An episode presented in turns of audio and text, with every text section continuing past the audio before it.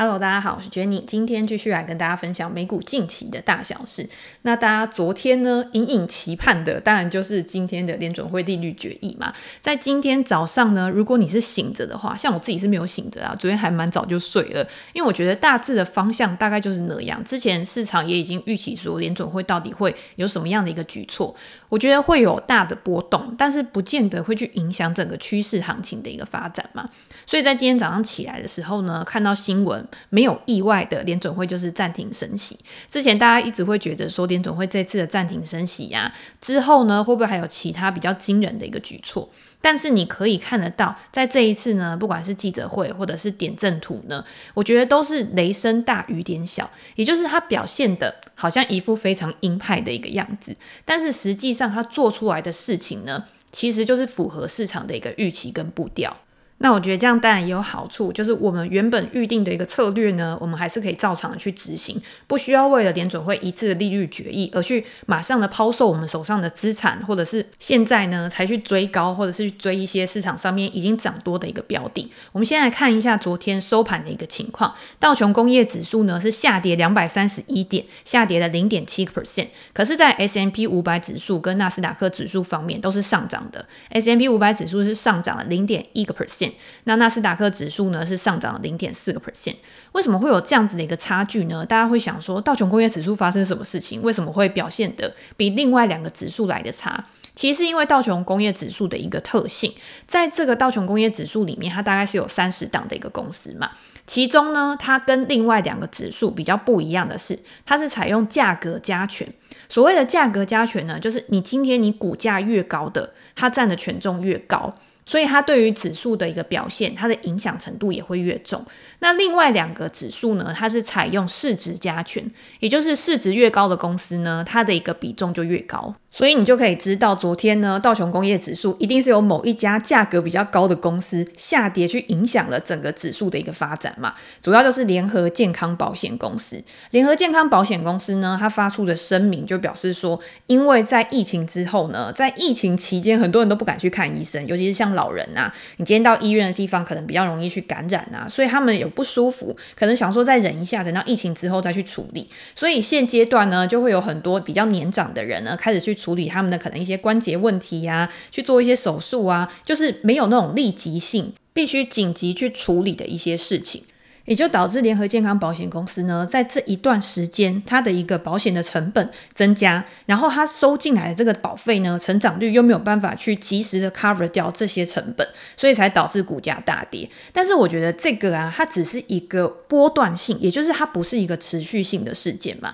如果大家知道联合健康保险公司的话，你就会知道它一直以来呢，其实它的股价表现都是持续在上涨的，因为它的一个竞争优势，或者是它的一个营运表现啊，一直都是。非常稳定的，它在道琼工业指数里面呢，也一直坐稳着非常领先的一个位置。其实以前 Apple 公司也一度是道琼工业指数里面权重最大的一个公司，但是呢，它后来有去做分割嘛，分割之后股价不是就变便宜了嘛，所以它就没有办法在道琼呢排到那么前面的一个权重。那现在呢，就是主要的是以比较高价的像。联合健康保险啊，这些公司的一个表现为主，那大家也不用太过于担心，因为三个指数我们以前有讲过嘛，最好是亦步亦趋的一个发展。那现在呢，联合健康保险公司，如果你去回推它的一个现金流，或者是它的一个营收，或者是它的一个获利表现的话，或许在它下跌之后呢，还会有比较好的一个介入位置。但是我知道大家呢，可能没有非常关心道琼工业指数或是联合健康保险公司，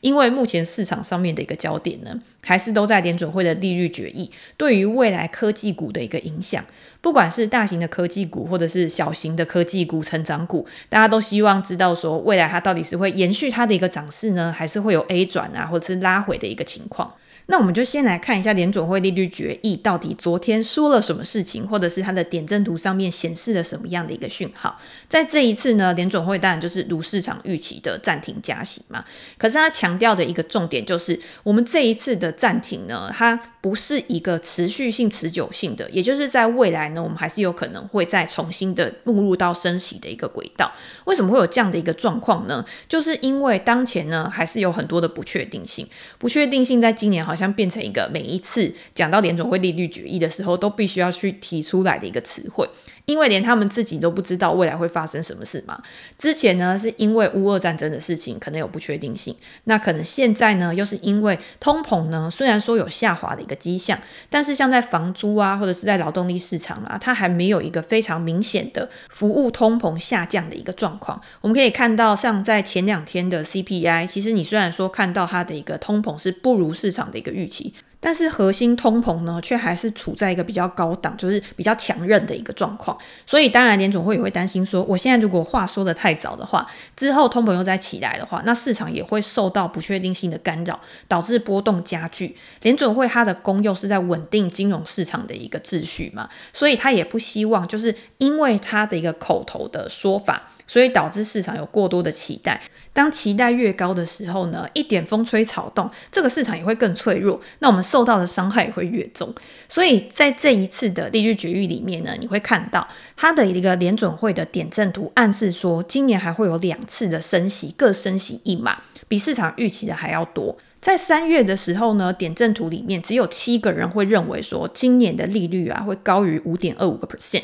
但是在这一次呢，已经有十六个人会预期说今年的利率会高于五点二五 percent，所以这一次呢，等于是很多的官员他都把他心里面的一个利率峰值给上调了，到二零二三年呢年底的一个利率呢会到五点六个 percent 左右，比三月公布的预期五点一个 percent 来得高，二零二四年呢可能会到四点六 percent，然后二零二五年呢。会到三点四个 percent。跟过去十几年相比啊，其实都是处在一个比较偏高的水准。但是我们以前有讲过嘛，人就是习惯的动物。当你知道这个状态呢，已经变成一种常态的时候，你在做你的行为的时候，可能跟过去低利率时代你做的行为是一样的。比如说在股票市场上面，大家都是用预期心理在做单的嘛。所以今天当市场预期说联准会不会再升息了，联准会会暂停升息，甚至到年底会有预期降息的一个行为的时候，大家会做的事情是什么？今天不管是在零利率时代，或者是在高利率时代，你会做的事情都一样，就是持续买进。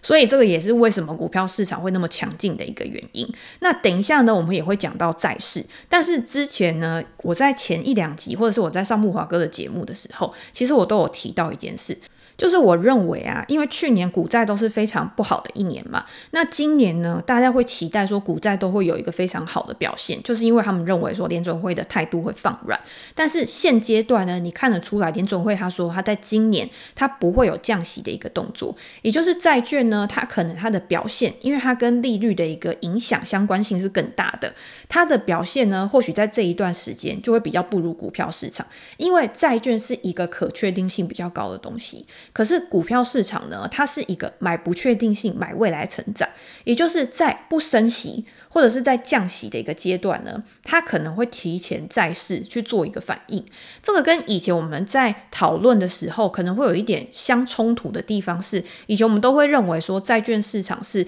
表达景气啊，或者是货币政策的一个先行指标嘛。可是，在这一次我自己在做单、在操作的时候呢，我感受比较深刻的就是有一点点这样子不一样的一个情境。但是也不代表说你现在不应该布局债券，为什么呢？因为股票市场已经涨很多了嘛。所以你现在看到债券呢，它可能还是在一个比较低档的一个地方。或许现阶段呢，就是你可以开始去比较积极布局债券的一个好方法。那我等一下也会提到，就是我看到的文章，跟我之前有整理过一篇文章。呢，我觉得很值得大家去看的，我也会把链接放在资讯栏。好，那对于联准会整个货币政策呢，或者是他记者会的一个内容，我觉得我也不需要讲得太详细，因为可能有很多人都会去分享。我讲到两个，我觉得跟这个蛮相关的，然后是投资的大师呢，他们自己的一个看法。第一个呢，就是新债王刚拉克，他表示说，他也认为联准会就是嘴硬而已，他认为联准会不会再升息了，因为他认为呢，整个经济数据的显示看来呢，现阶段。看起来美国的经济呢，就是比较差，它表现的比较是疲弱的一个状况。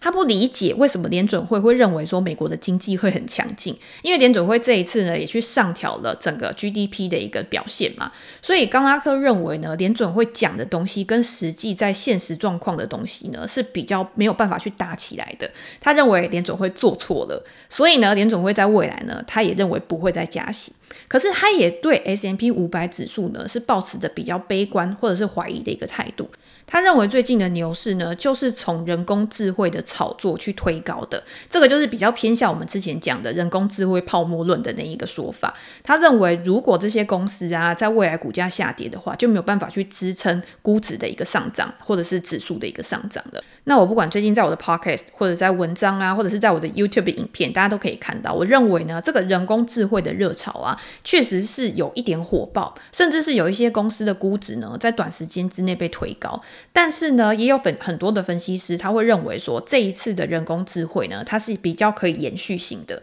它比较不像之前的像比特币啊，或者是网络泡沫那样子，它是建立在一个空中楼阁之上，就是你没有办法去找到很明确的证据，甚至是参与的公司呢。它在财务面上面，它都没有办法有一个很好的财务体质去支撑它估值的一个上涨。可是这一次大家可以看到，先涨的呢都是一些全职股，比如说像 NVIDIA，比如说像微软啊这些公司，它本来就是有一个本业去支撑它估值的一个上涨。那其他的催化剂呢，就是去帮它去垫高它的估值的。短时间之内呢，或许真的有比较偏高，但是之前在回调的时候，大家也没有买啊。所以这个就是你要怎么样去看待未来这些催化剂，它可以去灌到这些公司营收上面，对他们获利造成的一个提升，再去评估它的一个估值。好，那另外呢，还有一些 AI 类股，这个也是很多人最近在专栏有问到我的一个问题，他们都会认为说，到底 AI 有哪一些股票？其实讲到 AI，然后去灌到他们的财报里面，或者是灌到他们的营收里面的，真的太多了。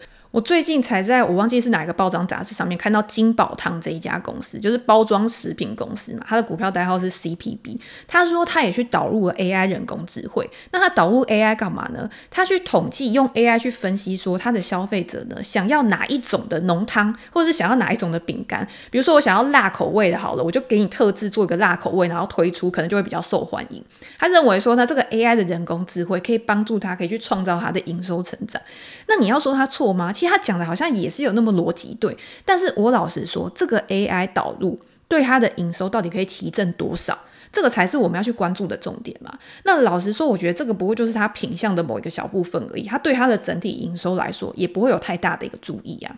那我觉得比较受惠的，除了我们刚刚讲的硬体的背后基础建设的一个支持之外，那可能还有一些软体应用的部分，比如说像在数位转型里面呢、我最近写了一个文章，就是 UiPath 的文章嘛，它就是说我今天要怎么样去结合人工智慧去做我这个机器人自动化的一个流程，它未来可以导入在哪一些产业上面？他认为呢，他自己我是把它拿来跟 p a n t e r 比啦。因为他们都说他们在人工智慧这一块已经琢磨了非常久的一段时间，所以现在对他们来说呢，去结合 ChatGPT 的技术，去结合 OpenAI 的一个技术是很简单而且很自然而然的一件事情。他认为说没有自动化的 AI 啊，其实就像没有大脑的一个 AI。所以这样听起来是不是就有一个一加一大于二的感觉？那我觉得对于它股价的激励作用呢，反而是比较有益的，而且是比较显著的。那这边就可以提到我刚刚讲的另外一位大佬，就是贝莱德的 CEO Larry Fink。他在接受访问的时候啊，他就有讲到，他说人工智慧呢，在提高生产力的方面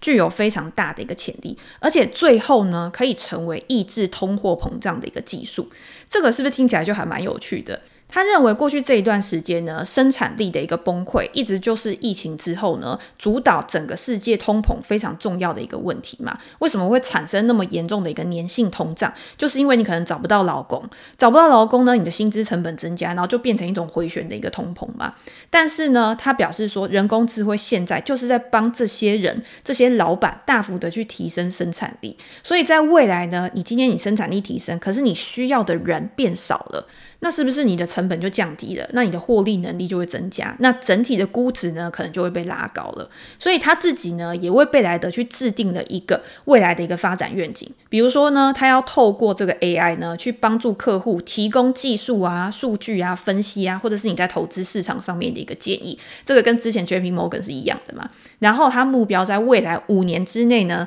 把他们私募市场的一个营收从二零二二年的十亿美元，然后成长一倍到二二十亿美元。过去从二零一八年以来啊，它已经翻了一倍了。那人工智慧在未来呢，或许可以为这些大型的金融机构呢带来更多的机会，因为你需要在前期呢投入比较高的成本嘛，所以对于金融业来说呢，它也会有一些资本的优势，可能就会主导或者是翻转过去呢比较小型的金融科技股它表现得更好的一个情况。我觉得这个就是大家可以去稍微关注的一个地方。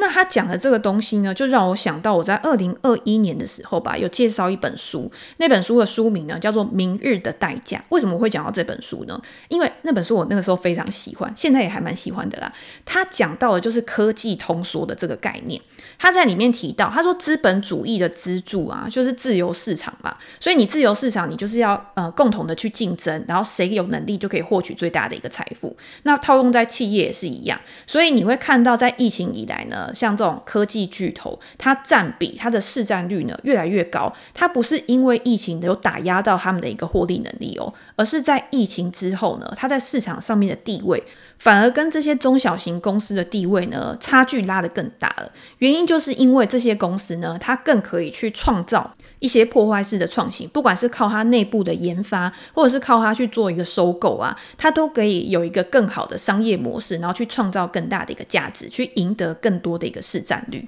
然后他在这本书里面呢，因为这本书其实也是几年前出的嘛，然后他就有说哪一些科技的革命啊，是在这一波的浪潮里面受惠的。他第一个提到的呢，就是自动驾驶汽车。他认为目前目前的汽车利用率呢，大概是五个 percent，九十五的时间呢都。是在闲置当中，所以未来你要怎么样透过自动驾驶汽车呢，去增加使用率，或者是去增加它的一个获利的能力、货币化的一个能力？未来的使用权呢，去取代现在的所有权，就是未来可以去创造额外价值的一个地方。第二个呢，就是虚拟跟扩增实境，这个也是最近大家非常主流的一个话题嘛。因为 Apple 已经跳出来就说：“诶，我今天做了一个非常贵的一个产品，未来就是要打这个市场的。”再来还有像基层制造跟 3D 列印，还有。能源的变革，还有 AI 的科技，所以你就知道这本书其实在之前呢，他就已经告诉你说，这些科技要怎么样借由成本的一个降低，借由科技的一个通缩，去创造更大的一个生产力。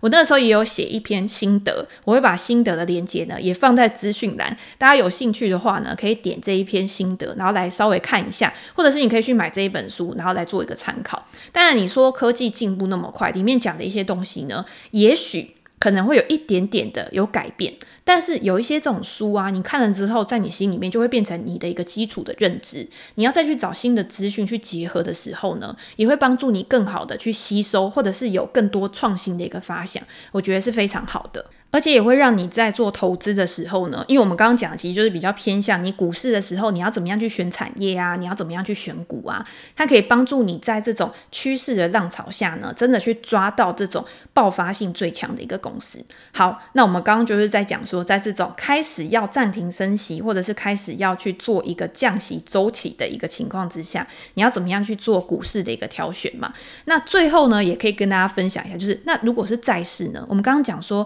现在。在债市有可能是你可以转趋比较积极的一个时候嘛？那现在你要怎么样去做债市的一个挑选？我在呃某一篇文章就看到在访问 Vanguard，就是先锋基金的一个债券的投资人，然后他就有说他对于当前市场的一个看法。其实现在市场啊，对于未来的升息预期也是降低的。虽然说联准会非常嘴硬，但是他透露出来的一个身体的一个动作呢，可能让市场觉得说啊。你就是心口不一啦。那 Vanguard 是全球第二大的资产管理公司，目前呢管理着七点七兆的资产哦，所以债券当然也是它里面主要的产品之一嘛。那他其中呢，有一位债券的一个投资人 Sarah 呢，他是在二零一九年的时候从高盛然后去跳到先锋基金，他已经有二十多年去从事这个债券啊抵押贷款的一个交易了，而且他也被评选成美国金融界最具影响力的一百位女性之一。他对于债券的市场呢，他其实研究是非常的一个深入的。那其实他们在早些时候，就是在今年的早些时候呢，他就已经认为说，今年的通货膨胀呢会从峰值下降。我知道你会觉。觉得说这个不是大家都知道的事情，但是重点是你知道这个趋势正在形成的时候，你要做什么事情？所以今天呢，他这个访问里面呢，他就有提到，好，我今天认为呢，这个通货膨胀开始下滑，但是还是有一些不确定性，譬如说今天可能劳动力市场的一个影响，或者是今天在服务通膨的一个影响，还是要有一个非常明确的一个讯号，才会导致联准会呢真的有后续比较明确的一个转向的一个动作。但是在这个中间呢，就会有很多的波动性嘛，因为不确定性比较高的时候呢，市场一定是比较脆弱的，所以他认为呢，这些波动性啊。去推动了估值的一个分散，估值分散的状况呢，就是某一些地方呢可能会有超额的报酬，有一些地方呢可能已经估值过高，那它可能未来就会有回调。就是在这种市场具有不确诶分散性，或者是你会看到类股轮动啊，或者是不同的资产价格它的表现不一致的时候呢，其实就是创造了一些投资的机会嘛。所以你要在这一些资产里面呢去找到说哦哪一些呢是还有投资机会，它的上涨潜在报。酬呢，还是会高于现在我们需要去承受的一个风险跟损失。债券市场呢，或许就是现阶段比较好的一个选择。那第一个呢，当然就是政府公债嘛。政府公债呢，它就是属于那种无风险资产。虽然说之前有那个债务上限的问题，但是我们也有讲到嘛，今天美国它每次就是歹戏拖棚，也不是第一次在炒债务上限的一个问题了。所以债务上限的问题现在已经解决了。那债券呢，其实或许就是一个你可以去 parking 的资金一个好的方式。那他们比较推荐呢，当然就是先锋基金，他自己也有嘛。他认为说比较中期的债券 ETF 呢，是投资人的好的选择。比如说股票代号 VGIT，这个就是先锋它中期国库券债券的一个 ETF 代号。你今天可以在承受比较呃稳定的一个利率风险的情况之下呢，也可以获取不错的一个报酬。那第二个呢，就是市政债。市政债我自己是没有在琢磨，或者是我自己也没有买。但是呢，今天市政债呢，它在过去这一段时间，它达到了一个创纪录的外流。因为呢，可能美国投资人呢，他可以透过这个卖掉亏损的债券，他去做一个税收抵免的一个动作。所以这种抛售呢，导致他们的估值变成非常的便宜。这个就是他们机构啊，或者是一些投资人认为说有超额报酬可以去捡便宜的一个地方。那先锋呢，他们也在今年吧，他们推出了一个先锋短期的免税债券 VTES，它就是把市政债券呢做成 ETF，然后在短期之内呢，也是作为资金的一个停泊港吧。那你之后呢，要再去做其他的一个配置呢，你就可以再去做一个安排。那第三个呢，当然就是公司债。那公司债呢，其实也有分很多种嘛，有那种投资等级的啊，或者是那种垃圾债等级的。那一般来说呢，在风险比较高的时候，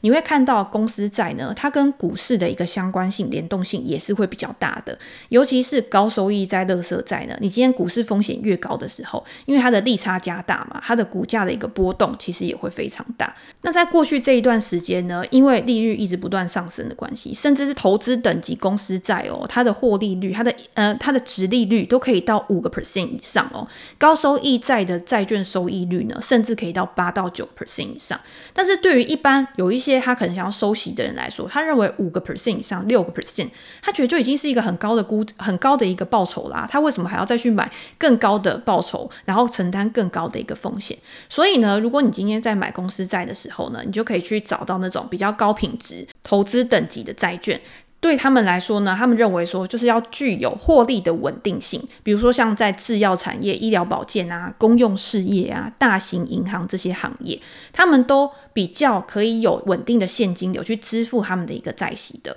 那这些公司的债券呢，你相比于一些成长股，因为成长股它通常都是在股市里面有比较好的报酬嘛，可是这些成熟型的公司，你放到股票市场上面，你就会觉得它的资本报酬好像不如人。那它在债券呢，就可以提供比较高的一个吸引力，所以呢，透过 ETF 去投资这些高品质的公司债呢，也是一个不错的一个选择。那最后呢，就是高收益债的部分。那当然，你在看高收益债的时候呢，它也会有分嘛。有一些公司呢，它虽然是归类在垃圾债券里面。但是它有可能是那种堕落天使嘛，就是它本来可能品质是好的，然后因为某一些情况呢，被打到垃圾债里面，所以你今天你要怎么样去选择就非常重要了。那当然，一般的投资人他可能不会去挑选，那透过那种主动型机构型的投资人呢，他就比较知道一些筛选的标准是什么。所以像 Sarah 呢，他就有说，他说像双 B 啊，或者是 B 级的一个债券呢，他们就会去挑选说哪一些是更有高品质、更具有投资价值的，比如说像食品跟饮料啊、包装啊，或者是一些周期性产业的啊，他们就会在这边呢找到比较多的一个机会。好，那我刚刚不是说我之前有写过一篇文章嘛，我会把链接放在资讯栏，就是当你要用股票。债券或者是其他资产呢，去做一些你的投资组合调配的时候，你有哪一些 ETF 可以去挑选？所以，我们今天在资讯栏呢，其实会有非常多的文章，就包括了我刚刚讲的书的一个文章，然后跟 ETF 介绍的一个文章。如果大家有兴趣的话，可以点过去，都是公开文章，可以去看。那最后呢，就是在联准会开开始去暂停升息，或者是之后呢，可能又会有什么根据经济数据的一个变化之后，你还可以去参考的，包括像美元指数、黄金啊，或者是能源啊，其他的一些原物料，其实彼此之间都是环环相扣的。透过这些的观察呢，都可以培养你对整个市场的一个敏感度。那当然，我们也会持续的跟大家去分享说我自己的想法，然后跟我自己的一些操作面的一个思考。好，那今天呢就先跟大家分享到这边。如果大家有任何的想法或者是想要讨论的主题的话，也欢迎留言给我评价。我们在之后 Podcast 可以再拿出来跟大家做一个讨论。那也祝大家投资顺利，拜拜。